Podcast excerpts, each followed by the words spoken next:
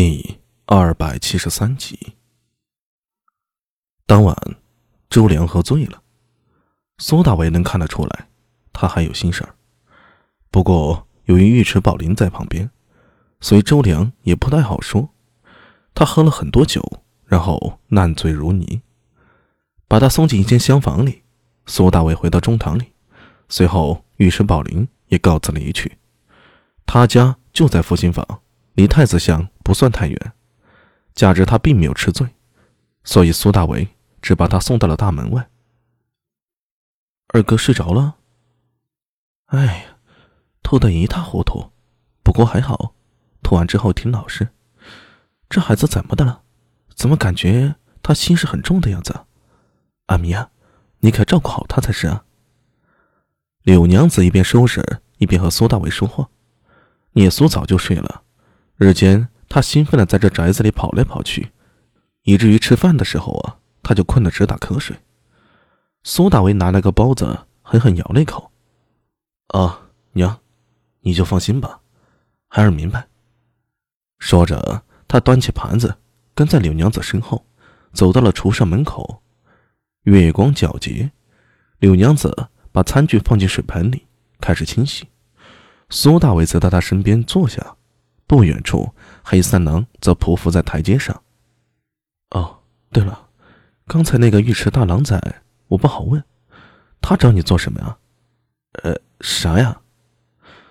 你刚才照顾二哥休息的时候，尉迟大郎问我，咱们家是不是史平人？苏大伟一愣，说道：“呃，阿娘如何回答的？我当然说是喽。”说起来，在你阿爹走之后啊，这一晃也好几年了，你都没回去祭拜过祖先，实在有些不应该。等明年清明，若是清闲下来，便走一遭吧。呃，回去做甚？当初阿爹走之后，咱们不就和那边断绝了关系了吗？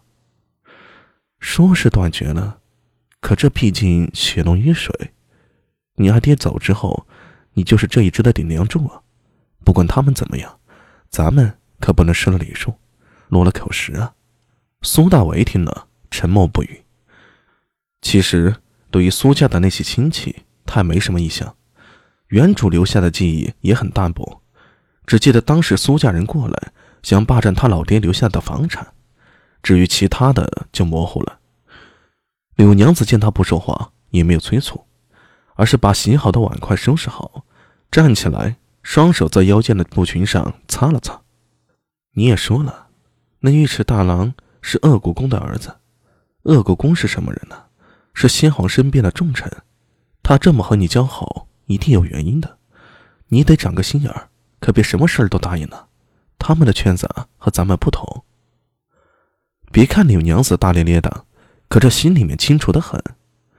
苏大伟抬头笑道：“放心吧，我这心里啊。”有数。他站起来，把木盆里的水泼掉，正准备放下，忽见黑三郎站起了身来，仰天发出一声低吼，那咆哮声中带着一丝愤怒。紧跟着，入夜就爬上中堂屋顶的黑猫也发出一声咆哮。苏大伟脸色一变，手中木盆丢掉，箭步就往后院跑。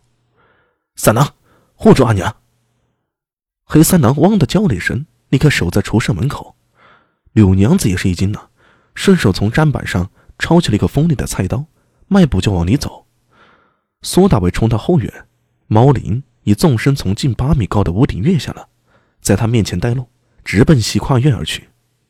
西跨院是柳娘子和聂苏的住所，此刻弥漫着一片水汽。苏大伟怒道：“冥顽不化！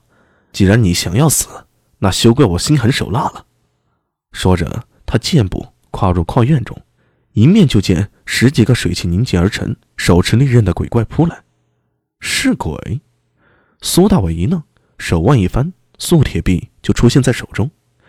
刹那间，素铁臂吐出三尺长短的锋芒，迎着那白色鬼怪就劈砍过去。锋芒是雷电所凝聚，按照苏大为的想法，可以轻而易举的将那鬼怪给灭掉。